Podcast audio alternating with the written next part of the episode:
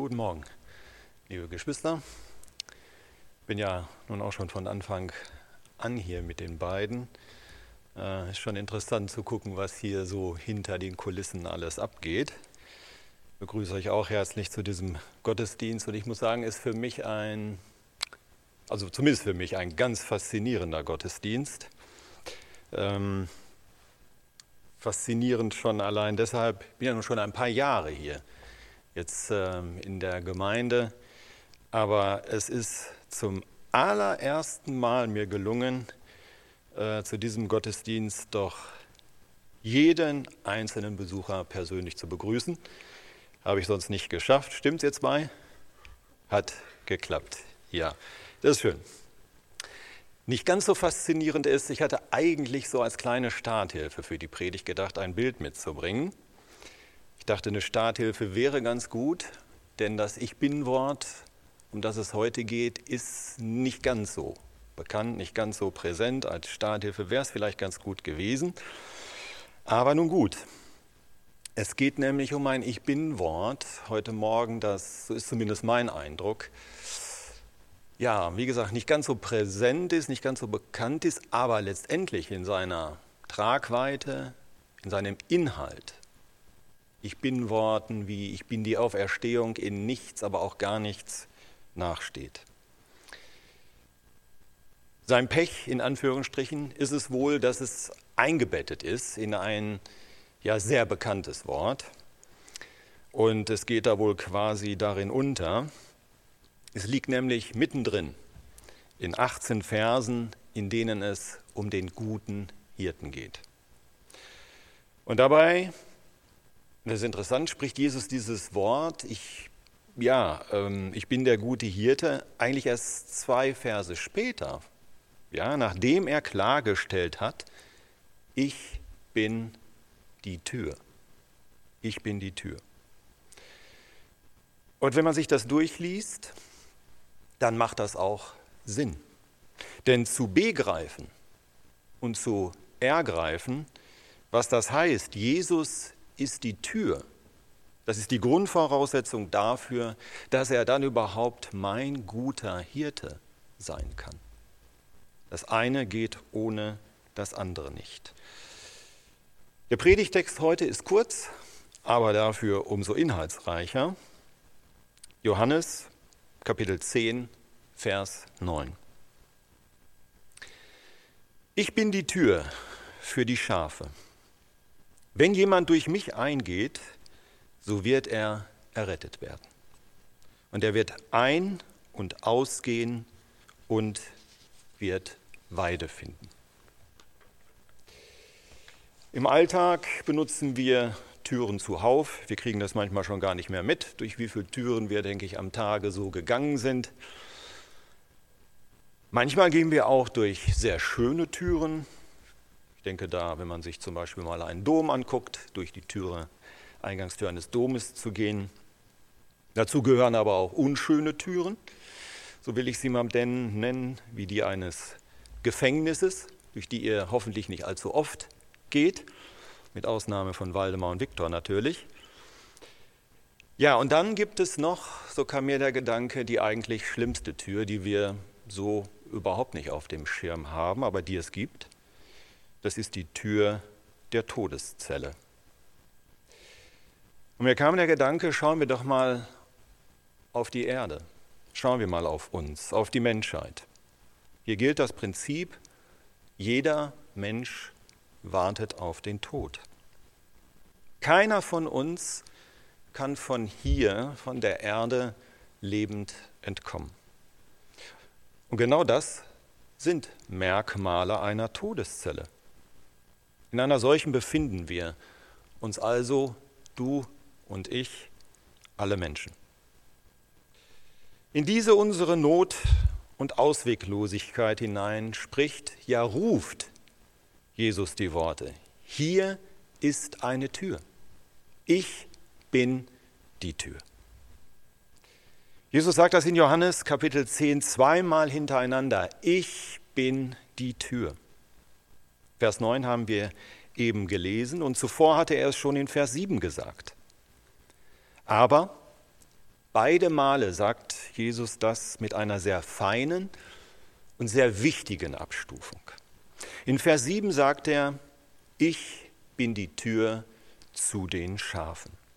Und in Vers 9, ich bin die Tür für die Schafe.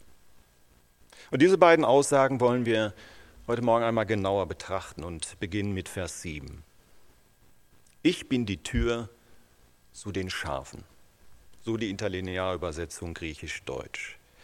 Vom Blickwinkel der Bibel aus teilt sich die Welt in nur zwei Lager. In das Lager der Geretteten und in das Lager der Nicht-Geretteten. Oder anders ausgedrückt, in die Herde der Schafe und die Herde der Ziegenböcke.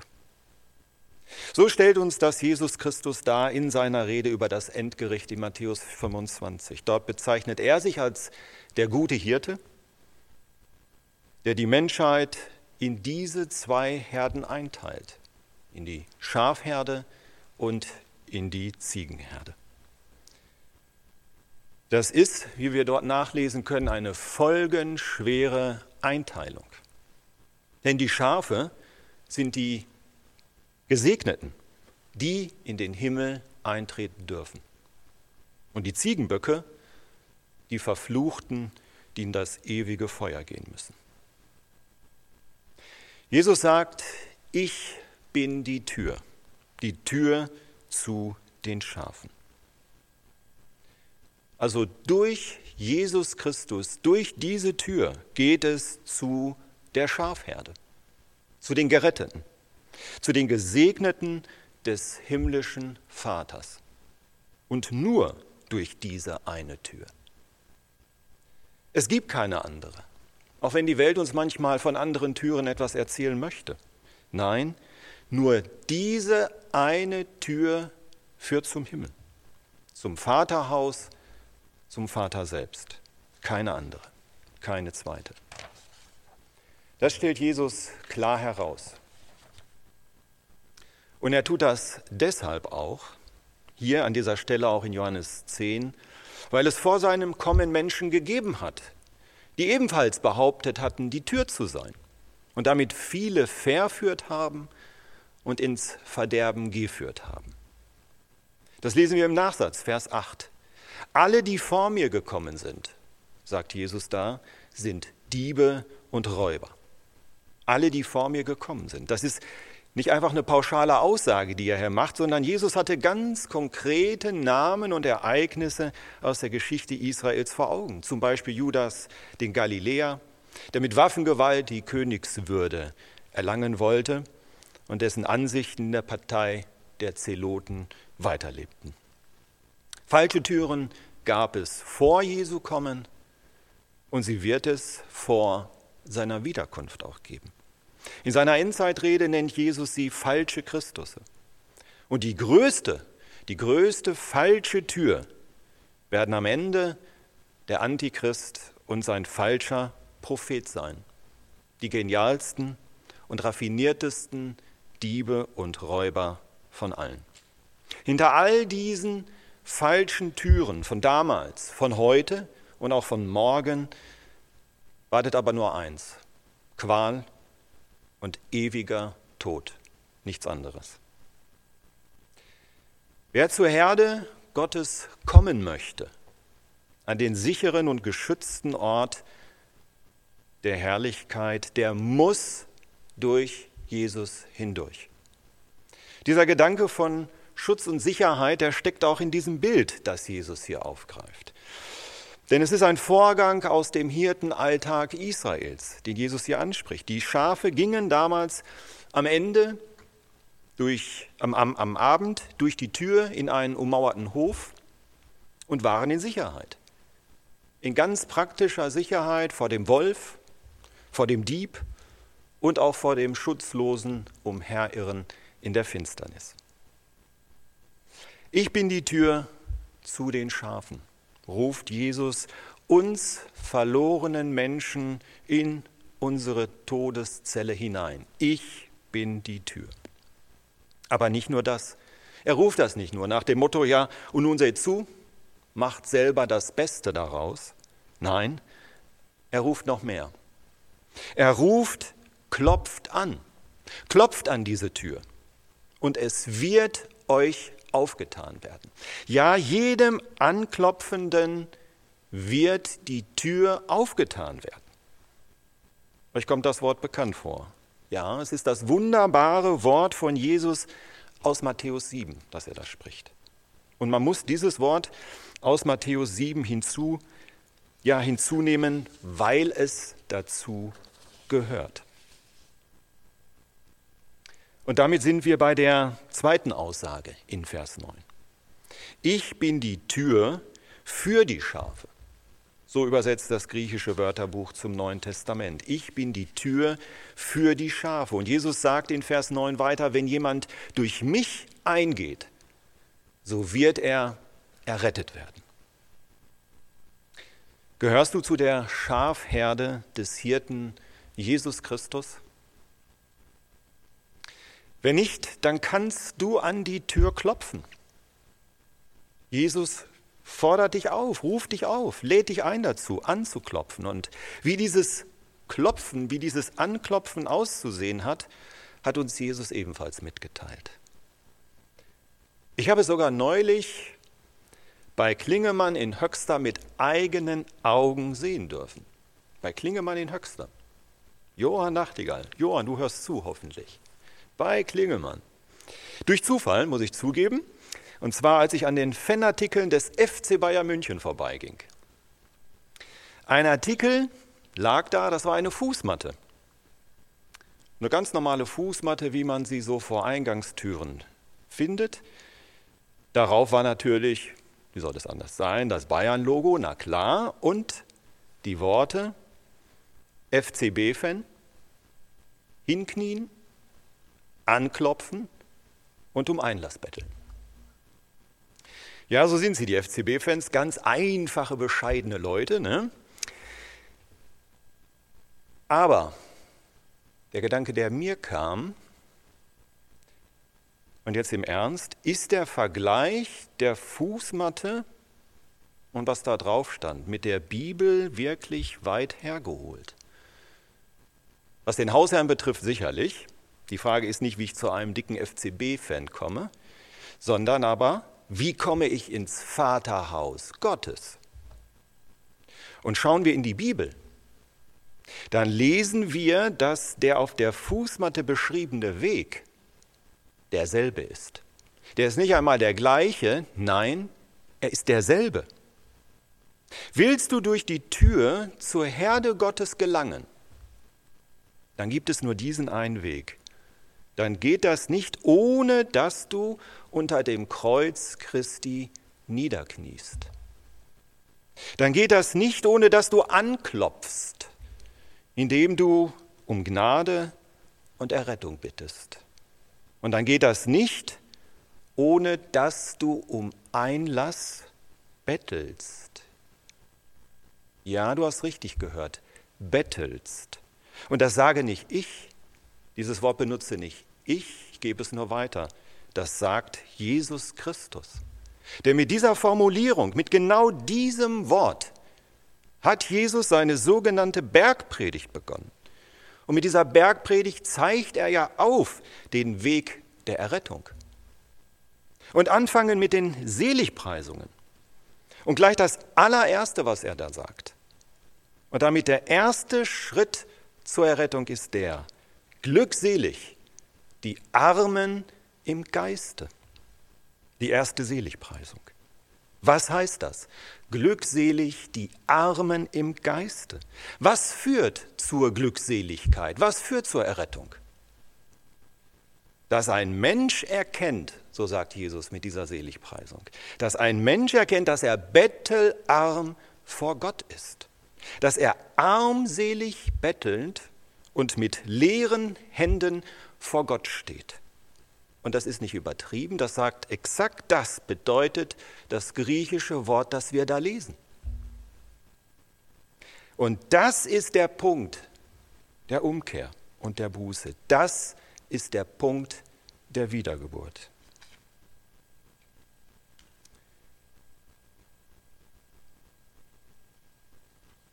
Diejenigen, sagt Jesus, diejenigen, die das erkennen, derer ist das Reich der Himmel.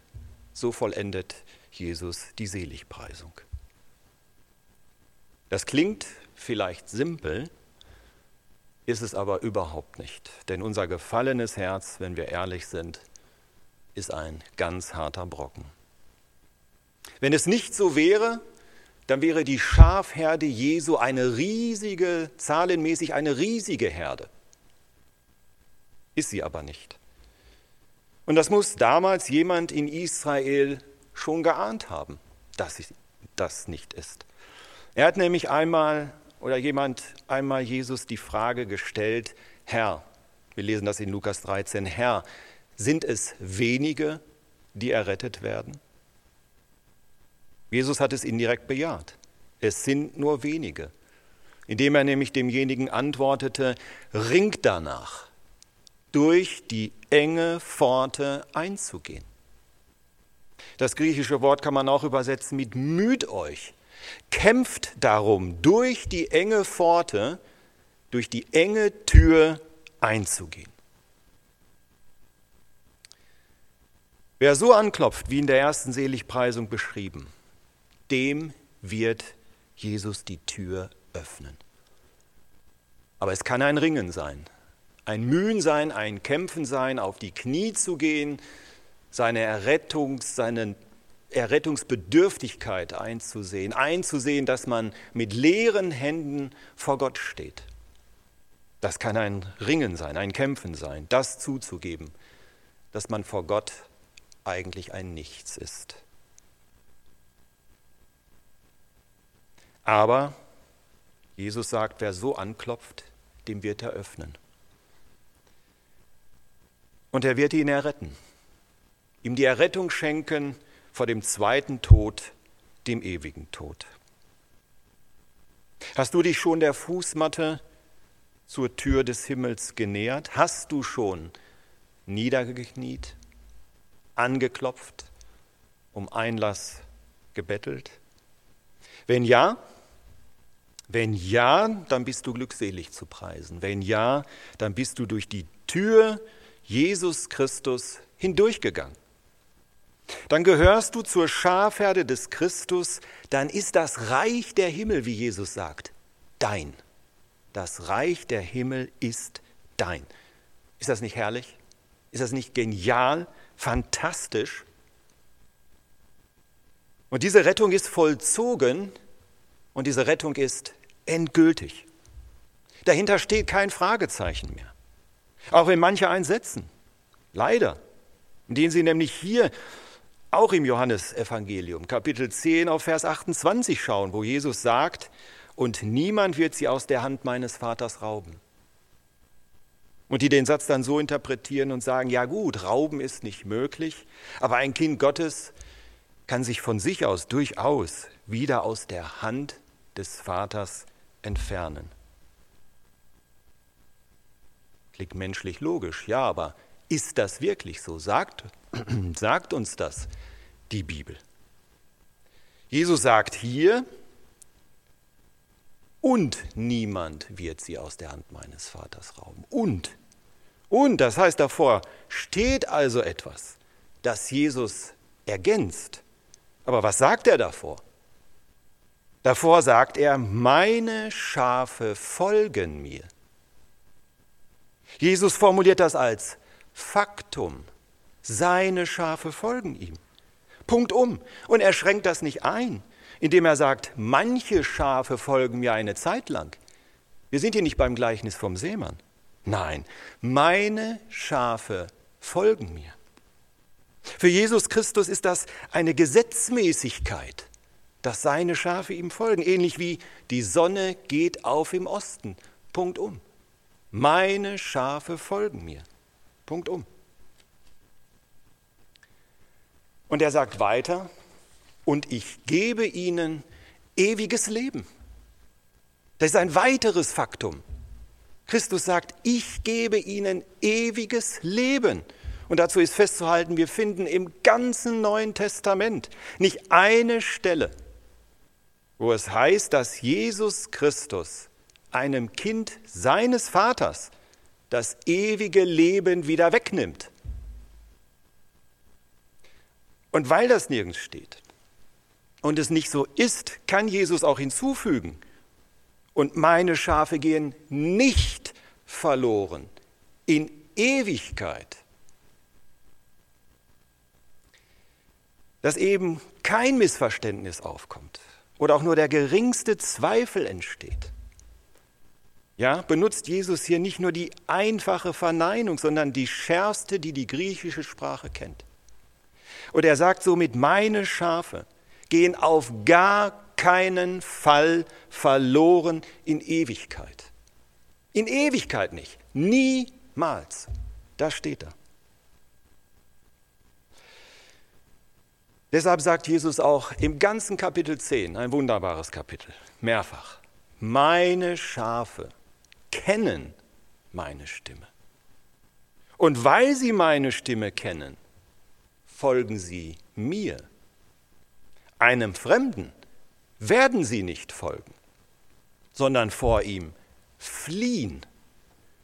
Und auf die Diebe und Räuber werden sie nicht hören. Das sind alles Fakten, die Jesus hier nennt. Das sind keine Hypothesen nach dem Motto, es könnte auch anders kommen. Nein, Tatsachen. Und mit denen unterstreicht Jesus seine Rettung. Wen er rettet, der ist vollkommen und endgültig gerettet. Und wer das in Zweifel stellt, der bezweifelt, dass Jesus Christus ein guter Hirte ist. Er mag ein Hirte sein, aber dann ist er kein guter Hirte weil er nämlich seine Fähigkeit anzweifelt, seine Schafe vor dem Feind bewahren zu können. Und er unterstellt dem Sohn Gottes letztendlich Unfähigkeit. Und warum ist die Errettung endgültig? Weil wir die Schafe so stark im Glauben sind? Weil wir so treu sind? Weil wir so fromm sind? Nein, nein, gar nichts davon. Gar nichts davon. Es gibt nur einen einzigen Grund dafür. Nur einen Garanten dafür. Petrus hat das erkannt und wunderbar formuliert in seinem ersten Brief.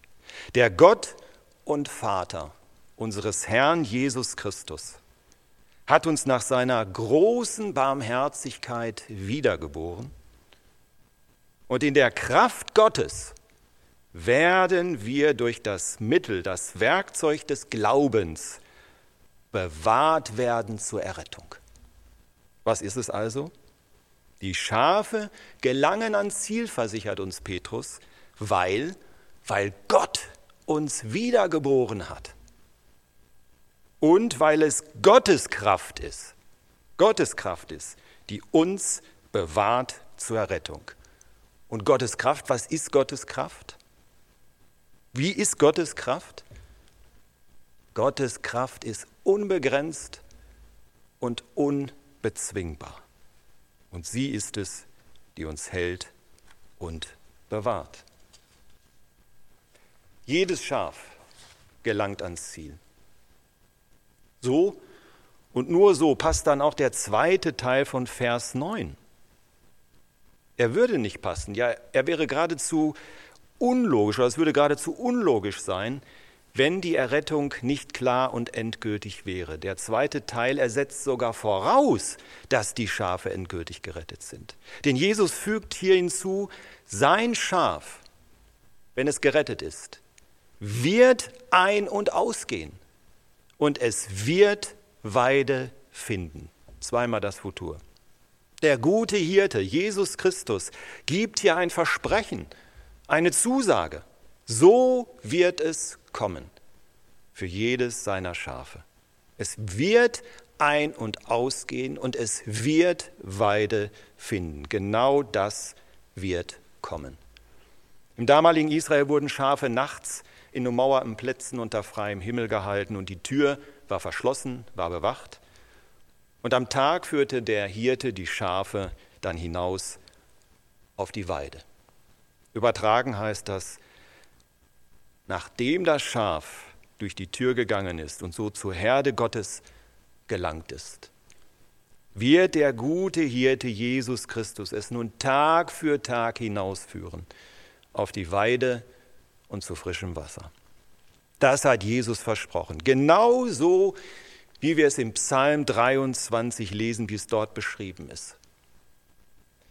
Wird er fortan für sein Schaf nun der gute Hirte sein und er wird auch der allmächtige Hirte sein, der, der weiß, sein Schaf zu bewahren, auch im Tal und gerade da im Tal des Todesschattens. So ist Jesus. Das ist Jesus. Auch nach seiner aufopfernden Tat von Golgatha vor 2000 Jahren hört seine liebevolle Arbeit an uns, seinen Schafen, nicht auf. Und deshalb ist er der gute Hirte, nicht einfach nur ein Hirte, der gute Hirte. Und er ist immer noch willig und gerne damit beschäftigt, für seine Herde zu sorgen, damit jedes Schaf, jedes Schaf eines Tages in die Wohnung einziehen kann, die er ja hingegangen ist, zu bereiten. Auch das hat er versprochen. Halleluja. Habt ihr dafür auch ein Halleluja? Preis den Herrn. Hier ja, ich hoffe zu Hause auch. Ich bin die Tür, ruft Jesus uns zu. Und ich sage danke, Herr. Danke, Herr. Wenn es Jesus Christus, Jesus Christus die Tür nicht gäbe, oder wenn die Tür zwar da wäre, wir könnten sie sehen, aber sie würde nicht aufgehen, was dann? Was würden wir dann machen? Ich möchte mit uns beten.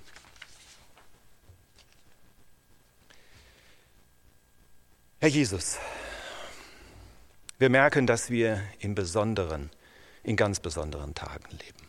In Tagen deiner Heimsuchung. Denn das, was wir erleben, ja, das hat es so noch nicht gegeben. Aber du hast es Johannes offenbart, dass es nämlich am Ende eine Zeit geben wird, wo deine Heimsuchung die ganze Welt und die ganze Welt gleichzeitig treffen wird. Wir erleben, viele Menschen sterben und es zeigt uns einmal mehr, wir leben in einer Todeszelle. Und doch dank dir, dank dir sehen wir eine Tür, haben wir eine Tür. Und dank dir dürfen wir, deine Schafe, ein- und ausgehen und Weide finden. Danke, dass du die Kraft hast, die allmächtige Kraft hast, uns zu bewahren bis ans Ende und dass du das tun wirst. Bitte öffne uns auch Türen. Öffne uns auch Türen jetzt gerade in dieser Zeit zu den Verlorenen, zu den suchenden Menschen, damit wir ihnen zeigen, wo, wo und wie sie anklopfen müssen, um gerettet zu werden und wie wir in das Reich der Himmel einzugehen. Amen.